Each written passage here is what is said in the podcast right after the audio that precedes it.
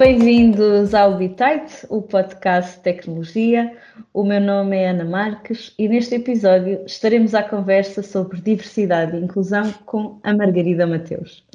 A Margarida Mateus é coordenadora de projetos na APPDI, a Associação Portuguesa para a Diversidade e Inclusão, e também psicóloga clínica no Sporting Clube de Portugal. Olá Margarida, bem-vinda ao Bitite. Olá, obrigada pelo convite. Antes de mais, muito obrigada. Nós é que agradecemos a tua presença. Uh, Margarida, este ano tivemos a oportunidade de, de conviver e, e, de saber um pouquinho mais sobre a associação, mas gostava que partilhasses também com quem nos estiver a ouvir um, um pouco a história da, da associação, da APPDI. Como é que começou, como te juntaste? Conta-nos um pouco.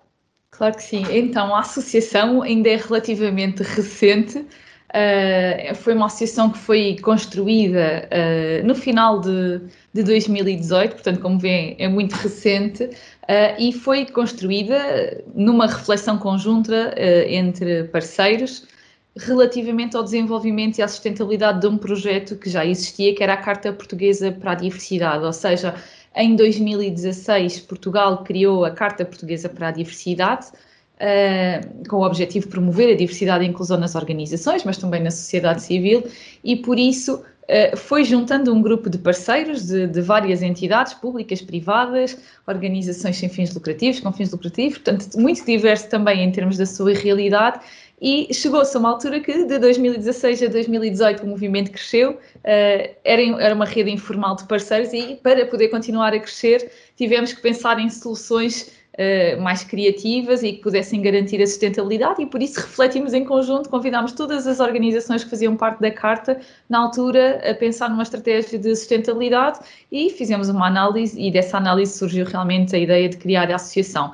Foi construída com as organizações signatárias e no dia 26 de novembro de 2018 criámos oficialmente a APPDI, que é a Associação Portuguesa para a Diversidade e Inclusão, muito com este mote de promover a Carta Portuguesa para a Diversidade. Muito bem. Uh, queres recordar um pouco aos nossos ouvintes o que é a Carta para a Diversidade, para quem não conhece? A Carta Portuguesa para a Diversidade, primeiro que tudo, é uma iniciativa da Comissão Europeia, uh, é uma rede já com muitas cartas que pretende promover a diversidade e inclusão nas organizações, ou seja, entre Portugal e outros países da, da União Europeia, conseguimos ter aqui uma rede de empregadores uh, que se comprometem uh, a promover quer internamente a diversidade e inclusão, quer com os seus outros parceiros e stakeholders. Portanto, aqui o objetivo é termos um movimento de apoio uh, e de construção de ferramentas conjuntas sobre diversidade e inclusão, num foco muito positivo de incentivar as organizações a fazerem mais e melhor. Uhum. E, e, esta, o que, é que será esta diversidade e inclusão quando se fala de diversidade e inclusão nas organizações? O que é que isto significa? Bem, significa muitas coisas uh, na prática. na estamos, prática. A, estamos a falar de, de, muitas oportunidades, mas acima de tudo significa reconhecer a, a, a diferença, a diversidade como algo positivo, como algo uh, que é uma vantagem competitiva, é uma oportunidade e não como sendo algo negativo e, portanto, algo que seja de, de recear. Portanto, é uma oportunidade para todos sendo que queremos organizações com pessoas diferentes, com mais ideias, porque realmente pessoas diferentes trazem soluções diferentes e, e mais inovadoras. Mais riqueza também, não é? Claramente. Muitas vezes hum, também é verdade que as pessoas compreendem bem o que é, que é a, ideia de, de, diversidade e de inclusão, muitas vezes podem não entender é que trabalhos, não é? em termos práticos, é que se desenvolve junto das organizações e da sociedade seja uma organização ou uma empresa que se junta à associação, o que, é que, o que é que pode de lá retirar ou o que é que vai para lá contribuir? O que é que vai acontecer nesse trabalho que desenvolvem junto das, das organizações? Sim, antes de mais, acho que é importante essa mensagem do dar e receber, porque realmente é um bocadinho esse o modo positivo, colaborativo com que nós temos sempre feito esta, esta gestão de, deste projeto. E por isso, Uh, por um lado, as organizações dão aquilo que melhor se fazem e que melhor sabem, portanto, partilham práticas, criam aqui sinergias entre outras organizações e parcerias, podem fazer o seu próprio benchmark. Uh, e o que é que nós oferecemos enquanto associação? Temos uma oferta formativa sobre diversidade e inclusão, portanto, temos uh, aqui a possibilidade de fazer formação à medida para uma organização ou para várias organizações, portanto, depende um bocadinho do pedido que recebemos. Em termos de, de, trabalho que desenvolvemos, também fazemos ações de sensibilização, quer para, para os colaboradores de, de, uma organização, quer para a sociedade em geral. E também trabalhamos com escolas e trabalhamos noutros contextos e o objetivo e onde nós queremos sempre é chegar sempre mais longe com esta mensagem da diversidade e da inclusão. Portanto, em termos de formação e, e ações de sensibilização, uh, é uma das, são algumas das coisas que fazemos. Depois, inevitavelmente, no âmbito do, do trabalho que vamos desenvolvendo, vamos criando vários instrumentos e várias ferramentas que depois, eh, de alguma forma, servem para alavancar os próprios projetos de diversidade e inclusão de, das próprias empresas. E, por exemplo, nós construímos uh, uma caixa de ferramentas, um toolkit sobre diversidade e inclusão, já lançámos o guia de recrutamento inclusivo, da qual, obviamente, a BI não podia ser deixada de parte, porque fez mesmo parte desta história deste guia e também, por exemplo, um questionário de autodiagnóstico sobre diversidade e inclusão. Portanto, nós criamos também ferramentas em colaboração com, com, com todas as organizações signatárias que esperemos que sejam de facto úteis uh, para trabalhar estes temas. Além disso, uma coisa que nos caracteriza em termos de realidade da Carta Portuguesa para a Diversidade são, eh, é a existência de grupos de trabalho temáticos, ou seja, é uma, das, é, uma de, é uma das características mais apreciadas por parte das nossas organizações signatárias e permite abordar diferentes temas uh, com várias organizações signatárias. Portanto, uh, as nossas organizações signatárias têm sempre a possibilidade de anualmente se inscreverem nos grupos de trabalho que querem e estamos a falar de grupos de trabalho desde a empregabilidade, a educação, a cultura organizacional, responsabilidade social, entre, entre outros que temos, e, portanto, há muitos temas que interessam às organizações e por isso juntamos um conjunto de parceiros uh, com diferentes realidades para refletir sobre eles. E, inevitavelmente, deste, disto tudo surge, obviamente, produção de conhecimento, porque acabamos por sistematizar informação, como, como é o caso dos guias e, e de outras ferramentas, e também porque nos aliamos a algumas universidades e acabamos por participar em estudos e investigações. É, é verdade, é muito rico e, e da nossa experiência, da, do lado da Bioengineering, tivemos essa oportunidade de ver a, a, riqueza que há nesses grupos de trabalho com várias empresas a, a trabalhar vários temas um, e, e daí surgem muitas oportunidades do tal dar e receber. Uh, eu acho que é impossível a troca não acontecer de, dessa forma. Um, e, e, e, era uma destas questões, não é? Muitas, muitas empresas podem, podem ter esta, uh, esta dificuldade em avaliar. Será que eu sou já uma empresa diversa e inclusiva? Uh, muitas vezes não, pode não ser tão fácil, não é? Termos termos de comparação. Muitas vezes as empresas apenas terão uh, de se comparar a elas mesmas face ao ano anterior. Um, e, e nesse, nesse caminho, não é? nesse crescimento, uh, como é que as empresas podem saber se já são, uh, se estão nesse benchmark de diversidade e inclusão, como é que podem descobrir um pouco mais como fazer esse caminho? Sim, eh, em relação às próprias organizações e à diversidade e inclusão, eu diria que é um próprio, é um, é um próprio processo e é um processo de crescimento, ou seja, é bom sempre, pode realmente fazer uh, uma análise comparativa face a outras organizações da mesma área e setor para perceber como é que se como é que se encontram, comparando com outras realidades, mas importa também olhar para dentro neste, nesta perspectiva de, de crescimento e, portanto, perceber se realmente uma organização uh, é diversa e inclusiva implica estar disponível para se questionar e aprender. Diria eu que é o essencial para começar esta jornada da, da diversidade. E, e realmente uma organização ela só é inclusiva quando as pessoas que nela trabalham se sentem verdadeiramente ouvidas, mas ouvidas sem preconceito, quando elas podem falar realmente, sentem que podem dizer aquilo que pensam, que não há qualquer tipo de, de problema. E por isso eu diria que a inclusão é em si só uma forma de estar, é uma cultura de crescimento e de oportunidade e de aprendizagem em relação à diferença, em que cada pessoa pode ser realmente aquilo que ela é. Portanto, diria que a inclusão é um caminho, não é não é por si só muito fácil dizer se somos inclusivos ou não, e está sempre em desenvolvimento. Portanto, num ano, como dizias, a organização define determinadas metas para ser mais inclusiva, mas atingindo estas, vamos lá trabalhar noutras. noutras Portanto, é um caminho em construção, diria eu. Sim, acredito que sim. Aprendemos muito também com, com a construção deste guia para o recrutamento inclusivo, não é? Que que vimos com tantos exemplos uh, e casos práticos de outras empresas uh, que nos abrem, um, abrem os olhos para outras realidades, para outros projetos que podem fazer ou não sentido na nossa organização, não é? Mas ficamos a conhecê-los e realmente é, é um caminho e, e como dizes, acho que só o facto de nos estarmos a, a, a poder parar e perguntar se somos ou não já é, já é realmente um, um passo importante. Uh, outro projeto da associação que nós tivemos da PPDI, que também estão envolvidos e que um, para a Bioengineering nos pareceu sempre muito interessante por, por sermos uma empresa do setor das tecnologias de informação, um, é efetivamente o projeto Engenheiros por um Dia, não é? que também vai, vai acabar por contribuir para trazer mais uh, meninas para, para as STEM e quem sabe algumas delas serão uh, engenheiras informáticas um dia e quem sabe algumas dessas engenheiras informáticas estarão a trabalhar connosco no futuro. Uh, eu gostava imenso que nos falasse um pouco mais sobre este projeto, o Engenheiras por um Dia.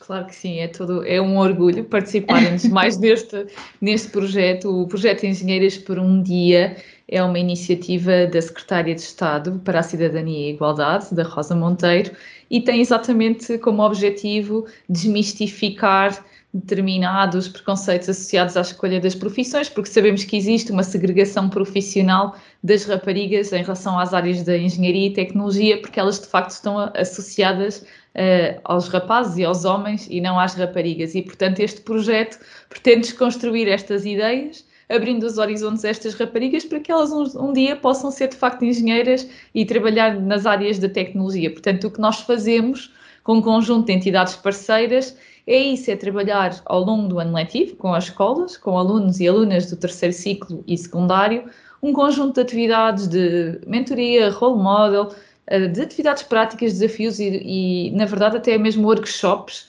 práticos para que realmente as raparigas possam perceber uh, e desconstruir esta ideia de que a engenharia é toda muito complicada e que realmente a tecnologia também não é para elas. É verdade, e, e às vezes, uh, uh, neste caso, o projeto Engenheiro está, está, muito focado nesta dimensão de género, é? mas podem haver tantas outras que os projetos de diversidade podem, podem chegar. Estava-me a recordar de, de, uma vez que acompanhei as minhas colegas a uma feira de emprego, onde algum, normalmente as feiras de emprego estão alunos universitários, não é? que estão a fazer a transição já da sua vida académica para a sua vida profissional. E neste, nesta feira de emprego, um, alguns rapazes mais novos tinham entrado e estavam fascinados com a quantidade de empresas de tecnologia que lá existiam. Estavam fascinados, achavam que não se programava em Portugal. Ou seja, como eu trabalho numa empresa de tecnologia, eu não consigo entender às vezes que possam haver alguns rapazes que não acham que isto é uma possibilidade. Pelo contrário, há imensa procura, não é? Portanto, continua a ser realmente importante falar de diversidade e inclusão, não é? Em vários contextos. Sim, especialmente porque nós queremos que as raparigas, eh, para já as raparigas são tão boas como os rapazes nestas áreas, portanto elas são tão competentes ou mais competentes nestas áreas, portanto deixar de parte as raparigas seria realmente perder aqui todo o potencial. E além disso, nós queremos raparigas a chegar a cargos de chefia, a chegar a lideranças, queremos empoderar as mulheres, portanto, para termos realmente igualdade de oportunidades e temos uma participação igual de homens e mulheres no, no mercado de trabalho. Com certeza. E hum, acreditas, uh, Margarida, que vão ser os grandes desafios de diversidade e inclusão nos próximos anos? Olha, das, eu acho... De todas as dimensões, uh, achas que vai haver um, um, um, um, girar de foco das dimensões? O que é que acreditas que nos trará 2021 e os próximos anos? Olha, eu acho que os desafios da diversidade e inclusão são muitos, na, na, verdade, dentro das organizações que ainda não pensam muito sobre diversidade e inclusão, mas também naquelas que pensam, ah, é, é desafios a, a, diferentes níveis. E mesmo falando de, desses níveis, diria que a nível organizacional é fundamental que as organizações reconheçam que a diversidade é uma vantagem competitiva, que é uma mais-valia para elas. Enquanto não existir esse reconhecimento e enquanto não, não houver, por assim dizer, uh, essa aceitação de que a diversidade tem que estar uh, presente, eu acho que realmente esse é o maior desafio, que é a diversidade não conseguir entrar na, numa organização. Uh, e acima de tudo, pensar que a diversidade é um eixo estratégico e é um eixo estratégico também para a própria atração e retenção de talento, que era aquilo que falávamos há pouco, uh, e também para a capacidade de chegar a novos mercados. Portanto, se não há diversidade, dificilmente chegamos aqui a este ponto. Depois, outro desafio é passarmos de, da estratégia à ação. Às vezes ficamos em muitas reflexões, mas depois falta dar aquele passo uh, para conseguirmos começar a implementar alguma coisa. E quando começamos a implementar, é importante que as práticas de diversidade estejam completamente alinhadas com a nossa comunicação e com os objetivos também temos organizacionais. Portanto, aqui a importância de, desta coerência em termos de, de mensagem e de cultura organizacional. Depois, diria que individualmente a importância de todos nós reconhecermos uh, a diferença, aceitá-la e respeitá-la. Aí já é um compromisso da organização, mas também é aquilo que cada um de nós pode fazer para melhorar uh, a relação que temos com os outros e por isso a aceitação da diferença é um desafio e continuamos a ver momentos em que realmente a diferença ainda não é vista como uma mais-valia, mas sim como um problema. Portanto, esse será um desafio que eu destaco e por isso, e exatamente, e isso mostra-nos que nós não somos naturalmente inclusivos, ou seja, que nós temos que refletir sobre isto para que os nossos comportamentos não se transformem em atitudes discriminatórias, seja no contexto de trabalho, mas seja também nas nossas relações familiares e de amizade. Portanto, a nossa formação, e aí as organizações também podem ter um papel importante, que é formar os seus colaboradores uh, para estas temáticas, porque contribui não só para a própria cultura organizacional, mas também para o desenvolvimento de, das próprias pessoas lidar com a diferença, não é? Exatamente. Pode ser, aprender a lidar com a diferença pode ser um dos nossos desejos para 2021. Sim, claro que sim. E que outras dimensões sejam refletidas. Falamos, falámos do género há pouco, também há uhum. muito a reflexão sobre a questão cultural, a própria idade. Portanto, há, há, muitas reflexões sobre algumas diversidades, mas há outras dimensões da diversidade, como por exemplo a diversidade intelectual, que ainda não é muito considerada. E de facto, além das outras diversidades que nós fomos falando, a intelectual é daquelas mais importantes, porque realmente uh, as cabeças diferentes, ideias diferentes é que geram ideias inovadoras, portanto, outras dimensões de diversidade que não as usuais. Uhum. Pensar diferente, não é? Exato. Um, outra questão, e, e, já para terminar, Margarida, um, tinha a ver aqui um pouquinho com o contexto que vivemos este ano, que é, é um pouco atípico. Um, a pandemia vem mostrar uh, o melhor e às vezes, uh, porque com certeza trouxe muitos exemplos de solidariedade entre, entre empresas, pessoas, a sociedade civil, entre países também. Um, mas muitas vezes uh, os contextos de crise são também os contextos que acentuam mais as desigualdades. Um, e vinha, vinha te pedir aqui também partilhasses con, connosco as tuas reflexões sobre como, como é que esta oportunidade não é, que as crises também trazem, porque mostrou que somos capazes de mudar e de nos adaptar rapidamente. Muitos de nós mudamos tão rapidamente as nossas vidas que, que neste contexto de mudança uh, podíamos aproveitá-lo para integrar, uh, para melhorar o futuro. Uh, o que é que gostarias de ver nesse, nesse futuro próximo, pós-pandémico?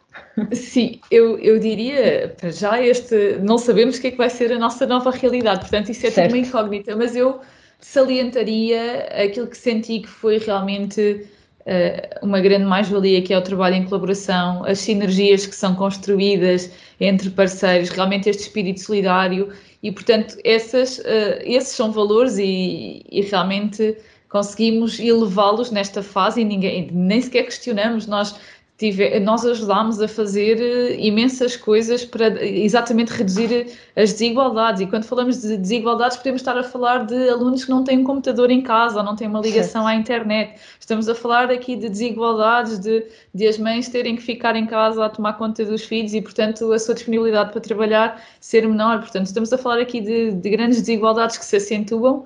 Uh, mas claramente o trabalho colaborativo e as sinergias é aquilo que eu destacaria como ganhos efetivos desta, desta pandemia. Muito bem. Muito obrigada, Margarida. Ah, obrigada, obrigada pelo por... convite. Ora, é essa. Obrigada por ter estado à conversa no Bitite. Um, acredito que fechamos o ano em grande aqui com a presença da Margarida Mateus, da Associação Portuguesa para a Diversidade e Inclusão. Uh, ficamos a aguardar os vossos comentários, sugestões e não percam o próximo episódio, já em 2021. Até lá! Obrigada. Obrigada.